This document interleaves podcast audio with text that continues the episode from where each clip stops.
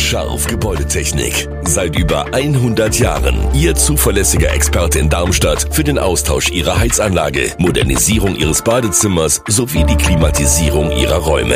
Erwarten Sie mehr von uns, als Sie es gewohnt sind. Scharf Gebäudetechnik.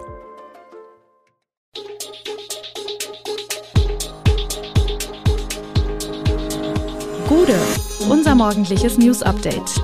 Das Wichtigste aus Südhessen für Sie im Überblick. Guten Morgen aus Darmstadt an diesem 15. Februar. Warnstreik am Mittwoch in Darmstadt. Ein Hund in Erbach beißt zweijähriges Kind in den Hals. Ein Weiterstädter will Deutschlands letzter Superstar werden. Weitere Corona-Regeln in Hessen und Rheinland-Pfalz fallen. Das und mehr gibt es heute für Sie im Podcast. Die Dienstleistungsgewerkschaft Verdi hat für Mittwoch auch in Darmstadt zu einem Warnstreik aufgerufen. Karin Hader, Geschäftsführerin von Verdi Südhessen, teilt mit, der Aufruf richte sich an die Beschäftigten des Eigenbetriebs Abfallwirtschaft, an die Kollegen im Landratsamt Darmstadt-Dieburg sowie die Kommunalbeschäftigte in umliegenden Städten wie Weiterstadt und anderer Gemeinden. Anlass ist die nächste Tarifrunde, für die Verdi und der Beamtenbund 10,5 Prozent mehr Lohn, mindestens aber ein Plus von 500 Euro fordern. Bislang hat sich die Arbeitgeberseite hierzu reserviert gezeigt. Geplant ist für Darmstadt ein Demonstrationszug vom DGB-Haus in der Rheinstraße bis zum Luisenplatz, der um 9 Uhr und 15 Minuten beginnen soll. Danach folgt eine Kundgebung auf dem Luisenplatz. Die Polizei rechnet mit Verkehrsbehinderungen. Eine Sprecherin sagte, das Ausmaß ist aber zum aktuellen Zeitpunkt nicht absehbar.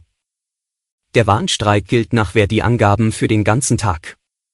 Die Tarifverhandlungen werden am 22. und 23. Februar in Potsdam fortgesetzt.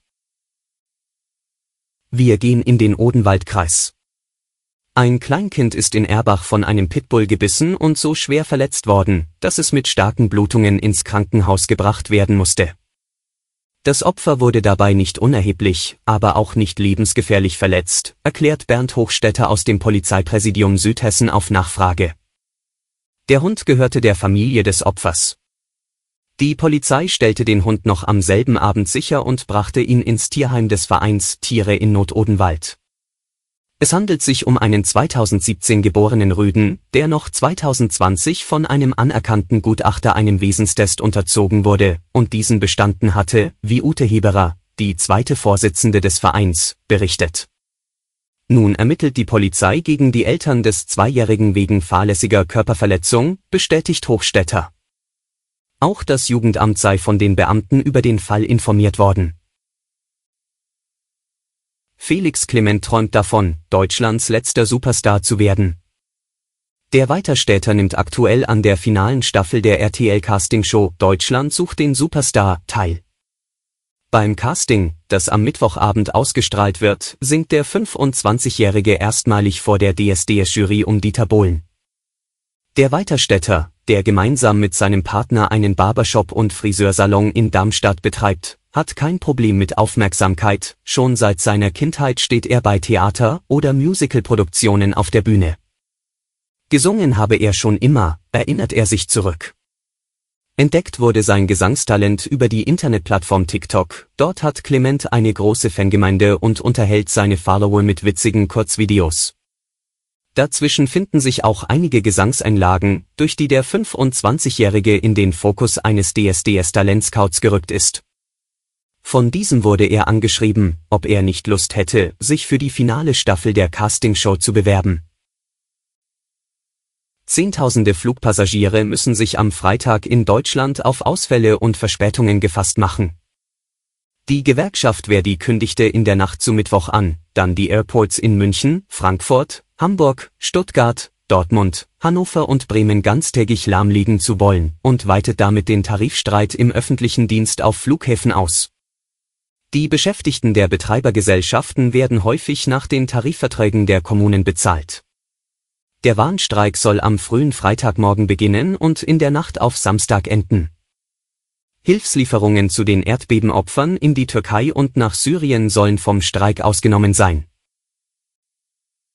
Nach rund drei Jahren und unzähligen Corona-Bekämpfungsverordnungen laufen in Rheinland-Pfalz und in Hessen wie im Bund Ende Februar weitere Schutzmaßnahmen aus.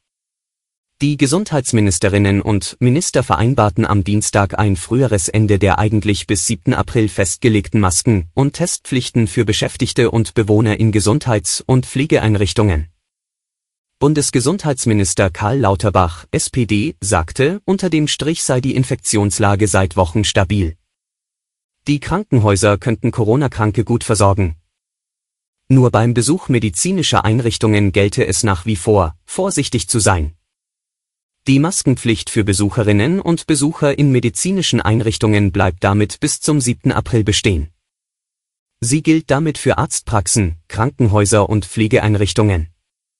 Für Beschäftigte und Bewohner hingegen entfallen Masken- und Testpflicht.